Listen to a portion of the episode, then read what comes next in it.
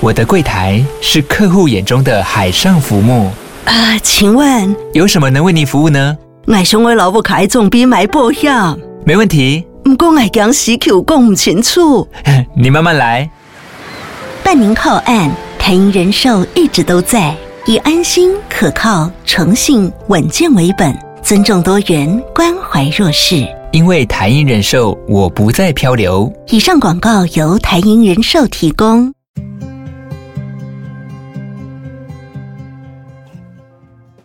风铃小雨，带你关注那些有流量却没声量的趣资讯，用十分钟零碎时间，一起跟上这个永远跟不上的世界。继之前的旋转寿司恶作剧 （A.K.A. 骨架恐攻）以后，日本警察又抓到了新的一起吉野家恶作剧。两名恶作剧的男子在社群媒体上面分享了他们的恶作剧影片，画面中可以看到男子直接把自己的筷子伸进去桌上的共用容器里面，去夹那种吉野家常见的红色腌渍姜片。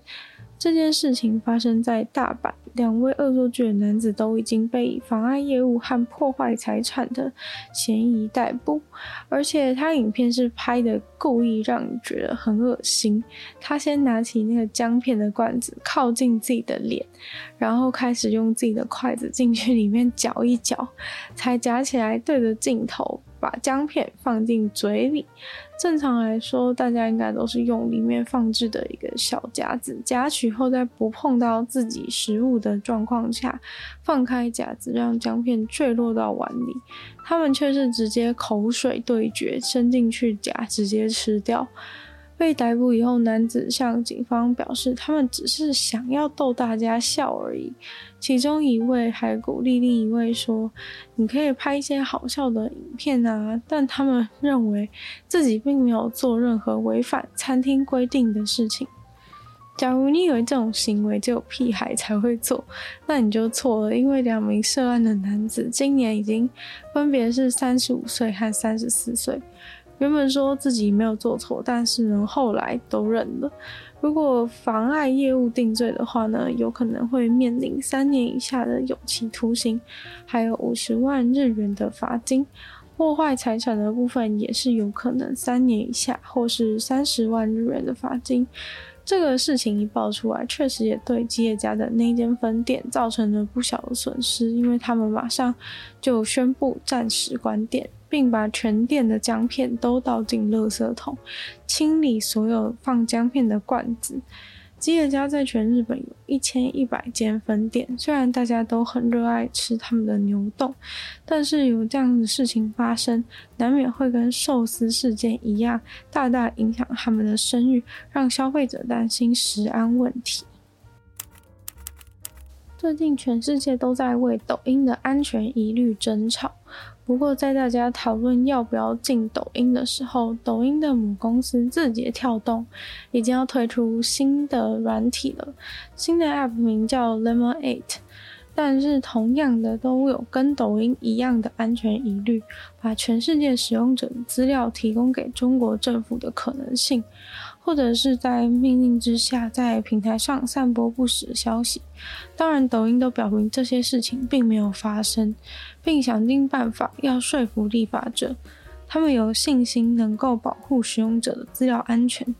那 Lemon8 是怎样的软体呢？其实是以照片为主的社群媒体，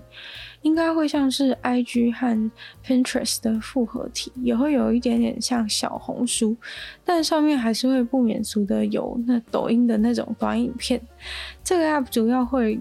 几个区域让大家有不同的使用浏览体验，像是推荐给你的，或是你追踪的，或者是你也可以去看不同领域你有兴趣的主题，像是流行、美妆、食物或是服装之类的。不过也跟抖音一样，会搜集大量的使用者资讯。Lemon8 早就在二零二零年在泰国和日本推出，并分别拥有七百四十万和五百万的下载数量。刚打入美国市场的时候，并没有引起什么关注。但是自从一些抖音的网红开始推荐其他使用者这个软体后，情况就开始有所改变。Lemon8 也算是冲上了应用城市的排行榜。在被赶出美国市场的压力之下，他们也表示一定会努力遵守美国法律以求生存。戴不戴头巾这件事情，现在是很多伊朗女孩烦恼的问题，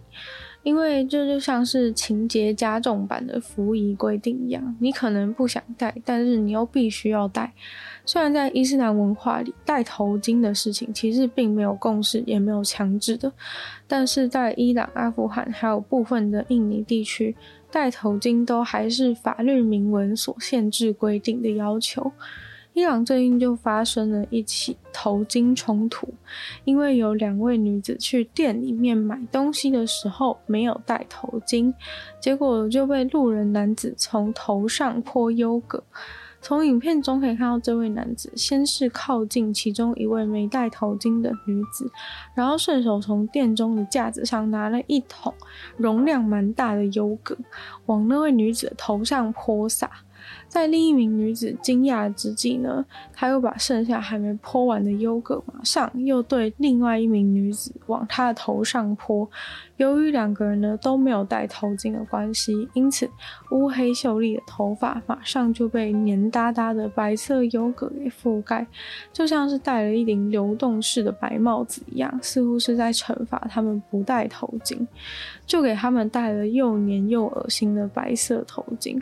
泼完以后，店老板因为他偷了店里的一罐优格，再加上闹事想去追闹事的男子冲出了店外，两位女子在被泼了优格以后，也很不幸的被逮捕了。闹事的男子也因为扰乱公共秩序而遭到逮捕。伊朗的女人不戴头巾盖住自己的头发，基本上就是在挑战伊朗政府的公权力。前阵子，很多伊朗女子都想要对抗这个强制戴头巾的规定而上街游行，因为先前呢，甚至有一位女子是因为不戴头巾入狱以后死在了狱中。事发以后，伊朗官方也再次强调他们对于戴头巾一事的立场，表明戴头巾就是法律。法律就是强制规定，所有人都必须要遵守。如果有人不赞同这样子戴头巾的理念，那伊朗多的是很多的文化中心啊、学校啊，甚至是科学研究中心，都会让你充分了解戴头巾的必要性。总之说了这么多呢，就想告诉你，别想不给我戴头巾。虽然强硬的政策带来的是激烈的反抗，像烧头巾啊、剪头发等等，只不过更强大的呢，只能是抗议的后果，一旦被抓到以后，你面临的就不只是这个头巾还是什么头发外露的问题。从死在狱中的潜力就能够知道，虐待和凌迟、各种酷刑和性侵是一定的。你也有可能撑到被判死刑的那一天，或者是在被虐待的过程就先死了。美国一位二十一岁的 YouTuber 在维吉尼亚州的购物中心中枪。他是一位恶作剧系的影片创作者。那天他就在购物中心想要拍这个恶作剧的影片，但是他的恶作剧对象似乎无法接受他对他做恶作剧，于是呢就直接对他开了枪。开枪的是一位三十一岁的男子，被以恶意加重伤害罪行起诉。冲突就是来自于两人在美食街发生的互动。中枪的 YouTuber，他的肚子、肠子和肝脏被刺穿，目前正在医院里面从手术当中复原，但因为中枪的关系，他的胆囊必须要移除。因为本身是恶作剧创作者的关系，受伤之后呢，还收到黑粉来信说活该被射。YouTuber 的爸爸希望儿子能够顺利康复，他当然很生气，儿子被人持枪攻击，他也知道儿子会被攻击是因为对方觉得被恶作剧是冒犯。他认为这世界上太多人都处在被冒犯然后生气的这种状态，无论是这个冒犯是有理的还是没理的，但是因为这样的情况而失控都是不好的。所以呢，他的爸爸认为说，基于信仰的理由，决定要原谅这个加害者。他说：“神并不希望他活在愤怒、憎恨当中，所以他打算用原谅与释怀面对这位加害者。” YouTuber 本人虽然身体受到了不小的损伤，站在康复的床上，还是非常乐观的受访表示，即使发生了这样的事情，然后也受了重伤，都没有办法阻止他继续拍恶作剧影片的热情。今天的鲨鱼就到这边结束了，再次感谢订阅赞助的会员阴阳、大影男子、James、KU、毛毛、黑牡丹，还有 CZ。就希望其他有愿意去支持鲨鱼创作的朋友，可以在下方找到 Patreon 连结，里面有不同的会员等级，还有不同的福利给大家参考。如果喜欢鲨鱼的节目的话呢，记得多多分享出去，有更多人知道。或在 Apple Podcast 帮我留星星，写下评论，对节目成长很有帮助。如果喜欢我的话呢，也可以。多多的去收听的另外两个 podcast，其中一个是女友的纯粹理性批判，那样时间更长的内容；另外的话是听说动物，当然就跟大家分享动物的知识。那这也可以去订阅我的 YouTube 频道，追踪我的 IG。就希望鲨鱼可以继续在每周二、四、六跟大家相见。那么下次见喽，拜拜。